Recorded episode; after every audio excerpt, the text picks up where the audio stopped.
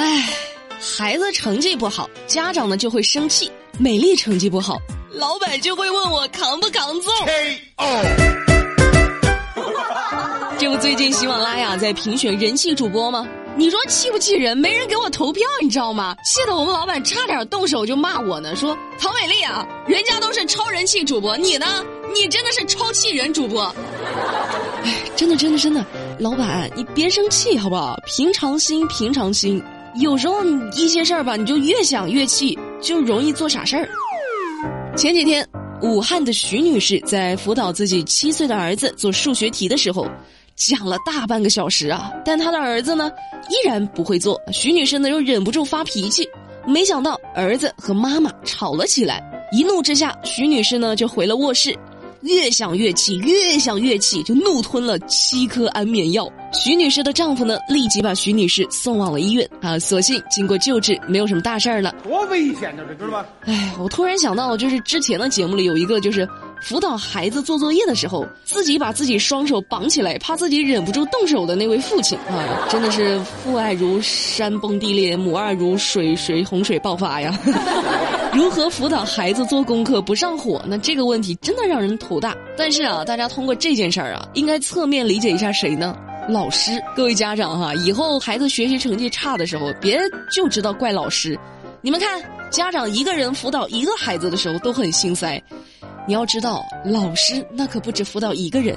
所以有时候啊，老师为了学生是心力交瘁，还不被理解，真的是也很想吞药的。别问我为什么知道的。美丽以前当过老师，我太难了。但是啊，但是也别对孩子太着急，慢慢来啊。孩子已经很努力了。这不，最近在宜宾有个小女孩呢，就闹了个笑话。这小女孩呢是晚上九点钟上床睡觉的，结果睡了两三个小时啊，十一点多的时候迷迷糊糊的爬起来了。她就看窗外的月亮，你知道吗？她以为那是日出，她就觉得天亮了，该上学了。但是呢，自个儿又特别困啊，于是就。哭着去卫生间刷牙去了，一边刷牙一边跟妈妈哭呢。妈呀，我感觉我这一晚上跟没合眼似的，特别困。然后孩子他妈就说呢：“你说你就睡了三小时，你起来干啥？你能不困吗？” 孩子懵了，妈妈，我以为天亮了，该上学了呢。你说还好，孩子妈妈发现了啊，不然你说这孩子刷完牙，下一步是不是该出门打车上学去了？哎呀，好笑归好笑哈，莫名的还有点心疼。你说这孩子啥都能忘记，时间能忘记，睡觉能忘记，就是不能忘记上学。好孩子，美丽姐姐给你点赞。谁家孩子这么争气？我长大之后啊，最幸福的事儿就是早上醒来之后一看时间，发现还能再睡一会儿，然后赶紧睡。呃，不过最后一般都睡过了头，这就很尴尬了。啊啊啊啊！小时候忙学校的考试，长大了忙驾校的考试。那小时候呢，考试的时候遇到不会做的，爸爸妈妈就帮着补习。那长大了，孩子帮妈妈代考。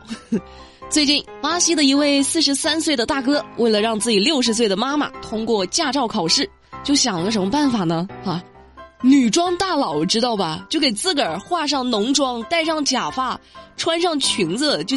就冒充自己的妈妈去替妈妈考试，但是呢，你要知道，女装大佬你伪装的再像，耐不住你五大三粗的身躯啊！最终因为身形笨拙和一双过于大的手掌啊，就怎么看怎么也不像个女生的手掌。嗯，他最终呢还是被考官识破，并且被警方带走拘留了。哎呀，我的天！考个驾照，你给自己整成了女装大佬，你这到底是在考验我的智商呢，还是在考验？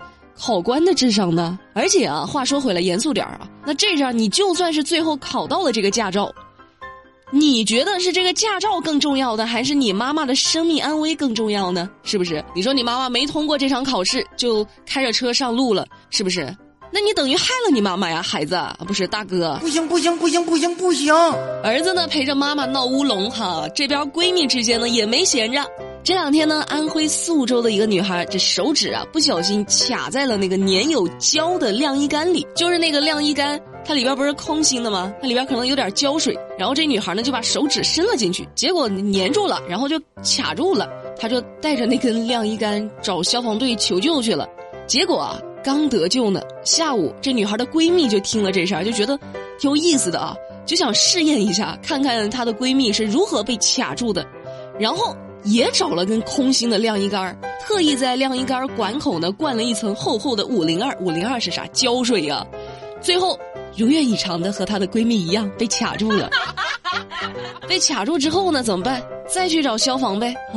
但是这姑娘呢，就面子薄啊，她怕被上午的消防队认出来，然后嘲笑说：“ 哈哈哈哈，上午你朋友卡住，下午你怎么也卡住了？”哈哈哈哈哈。于是呢，这俩闺蜜啊，就跑到另外一个辖区的消防队去求救去了。哎呀，这下完了，这节目一播出来，全国人民都知道了。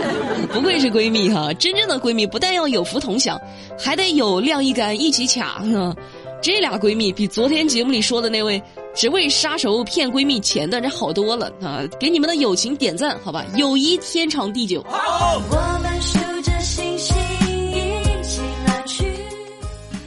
说到骗，哎，骗子又来了。这回受骗的还是位研究生，说最近啊，苏州民警呢发现一位姑娘可能遭遇了电信诈骗。多次电话提醒了，她不信。哎呀，你是不是被骗了？民警呢就找到了这位姑娘的单位进行劝说，最终这姑娘承认自己被骗了，但是不愿意报警，还说呢，骗了就骗了呗。领导急的是直接拍桌子。这姑娘的老公呢就表示说，哎呀，钱没了就算了哈，人没事就好。最终这姑娘呢同意了报警。经过调查，这姑娘啊被骗了三百一十一万余元。我的天！被骗了三百多万呢，你咋就这么淡定呢？还被骗了就骗了呗？哎呀，咱有这条件有钱，多么令人羡慕的轻描淡写！我希望我有一天啊，也能在被骗了三百多万之后像他一样淡定。但是现实是什么呢？现实是我要是被骗了三百多块钱，我都能心疼一个礼拜。好 啊，不说这个了，来说说高速上的事儿哈。这次呢，没有追尾，也没有剐蹭，只有一辆车违停了。怎么回事呢？哈，十二月十四号，浙江嘉兴一辆车违停，被高速交警带到了安全地带。在检查过程中啊，这司机呢就以各种理由啊，请求交警照顾一下。嗯，交警就问呢，说：“我怎么照顾你呀？我怎么照顾你呀？这不让停车的地儿你非要停，这能怎么办呢？”然后这个司机啊，就稍加思索之后就说。咱俩都是中国人啊，都是中国人，能帮则帮啊！你说这理由找的都是中国人，唉，确实事实倒是事实啊，但是你不觉得这个理由有一点敷衍吗？也是实在找不出别的理由了啊！节目的最后问大家一个问题哈：你们晚上不睡觉、睡不着，躺在床上玩手机的时候，会不会调整手机的光啊？比如说调成夜间模式什么的？英国哈这两天呢有一项研究就说。手机调成夜间模式，或许会妨碍人入睡，而蓝光呢，对睡眠的干扰并不大。手机啊、电视啊这些东西发出来的蓝光，可能没有人们想象中那么严重的伤害，反而让屏幕变黄的夜间模式会扰乱大脑，影响睡眠。他们呢就做了个实验，就拿着不同的光去照那个小老鼠啊，结果就发现，在黄色灯光下的这个小老鼠啊，清醒的时间呢更长，而昏暗的蓝色灯光则影响更小。唉，说实话，我觉得这个研究挺无聊的。就是研究这个的老师、教授们，你们有没有想过一个问题？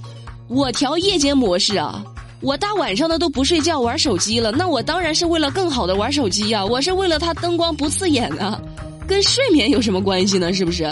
这东西就跟吃泡面一样，我都选择吃泡面了，那泡面健不健康还重要吗？是不是？我都吃泡面了，谁还在乎健康哈？我都熬夜玩手机了，谁还在乎睡眠呢？好啊，今天的节目就跟大家聊到这儿了。其实今天本来在节目里应该有一个种草环节的啊，就是大家也都知道啊，美丽开了个零食铺嘛，就在主页，大家都能看见。本来每周要给大家推荐一款特别好吃的东西啊，但是这一周为啥没推荐呢？就是我推荐给你们的东西，一般都是我试吃过的。